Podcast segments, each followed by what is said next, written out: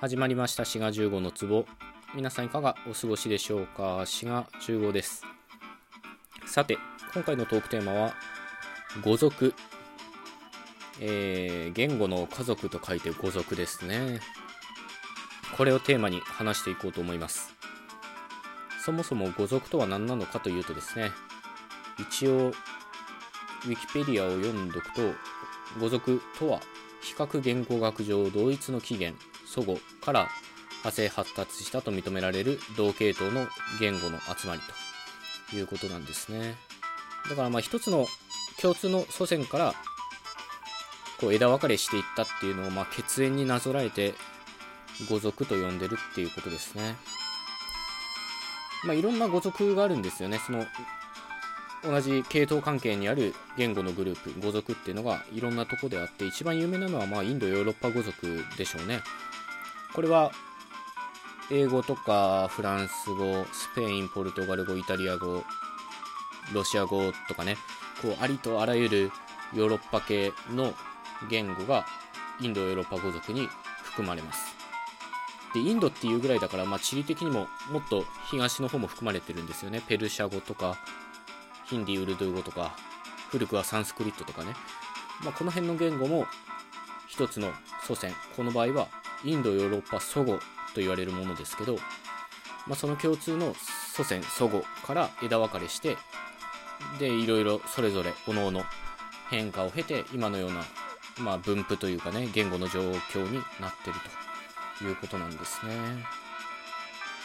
だからもしね皆さんが英語に加えてフランス語とか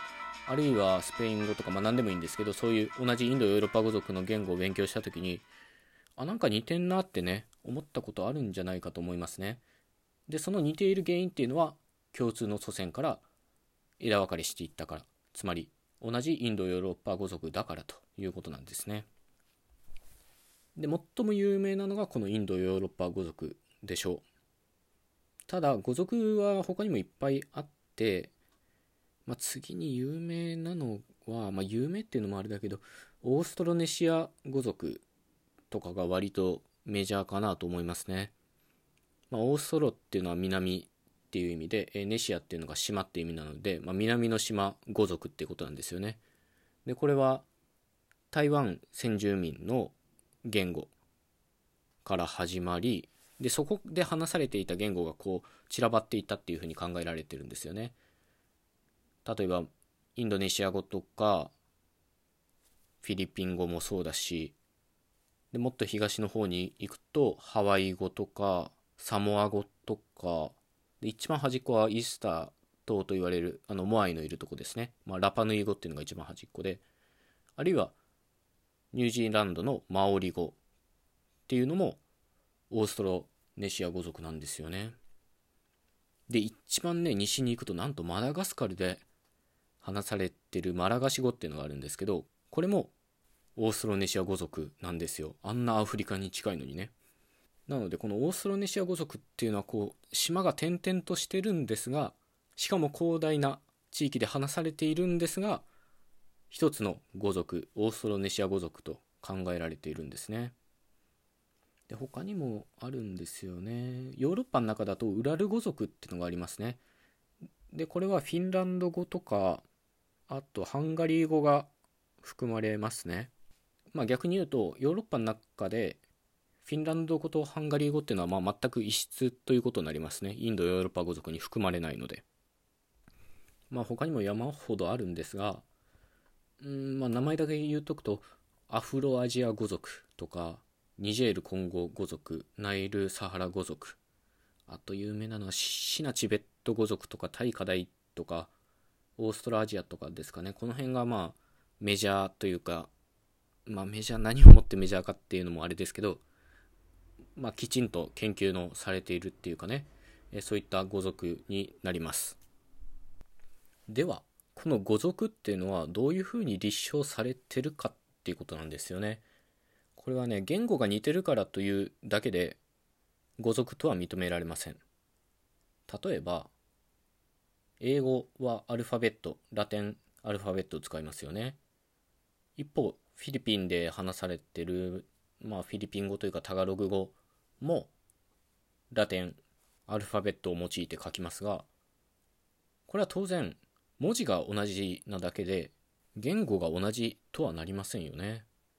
でこれは日本語に置き換えても同じですね。日本語は中国と同じ漢字を使ってるからといって同じ語族とは当然考えられません。文字と言語は全く違うものなので、まあ、そこは別個にして考える必要があると。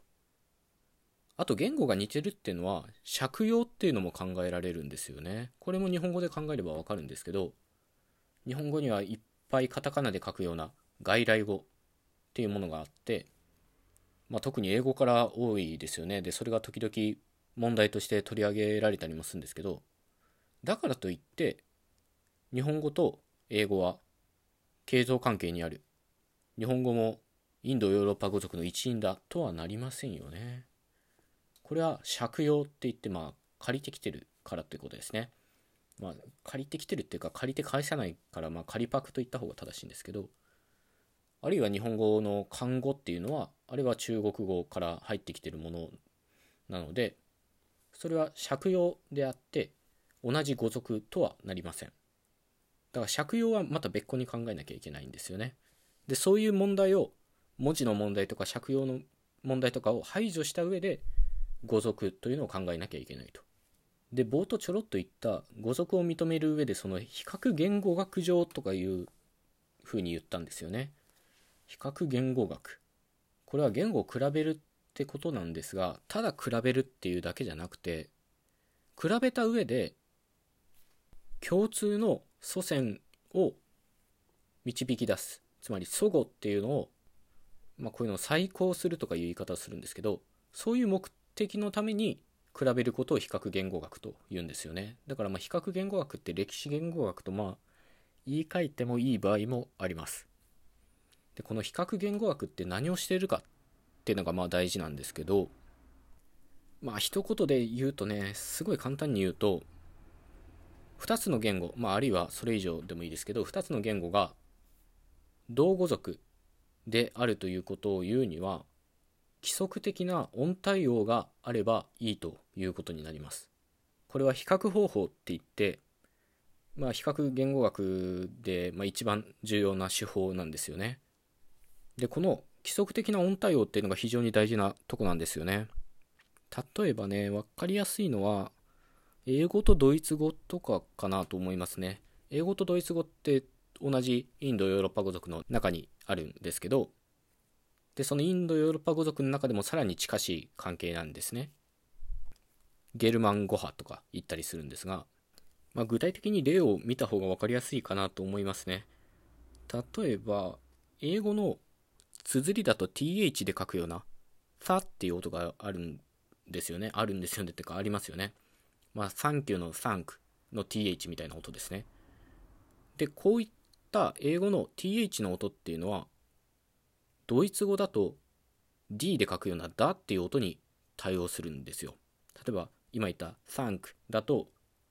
ドイツ語だとダンケンのだっていうのに対応すると。で、他の単語でも一緒で、まあ、3っていう、3っていうものも、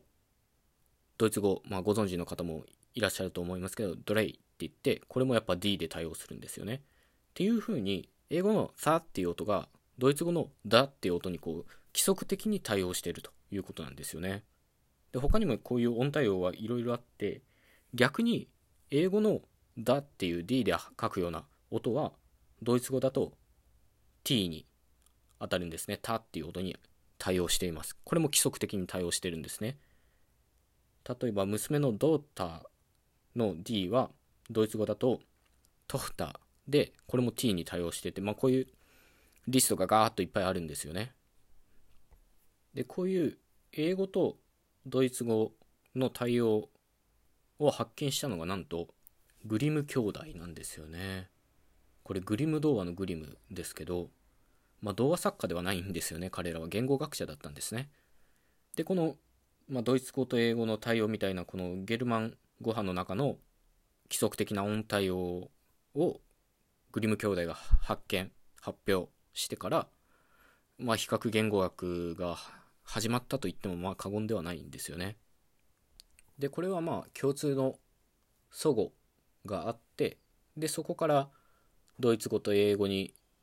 枝分かれした時にドイツ語ではこういう変化が起こって、まあ、英語では逆に起こんなかったり別の変化が起こったりしたということなんですよね。でこういうのが発見されると同じ語族であるということが言えるんですよね。でこれが比較言語学という学問がやっていることです。さて今まで僕はですね日本語の話をあんましてこなかったんですよね。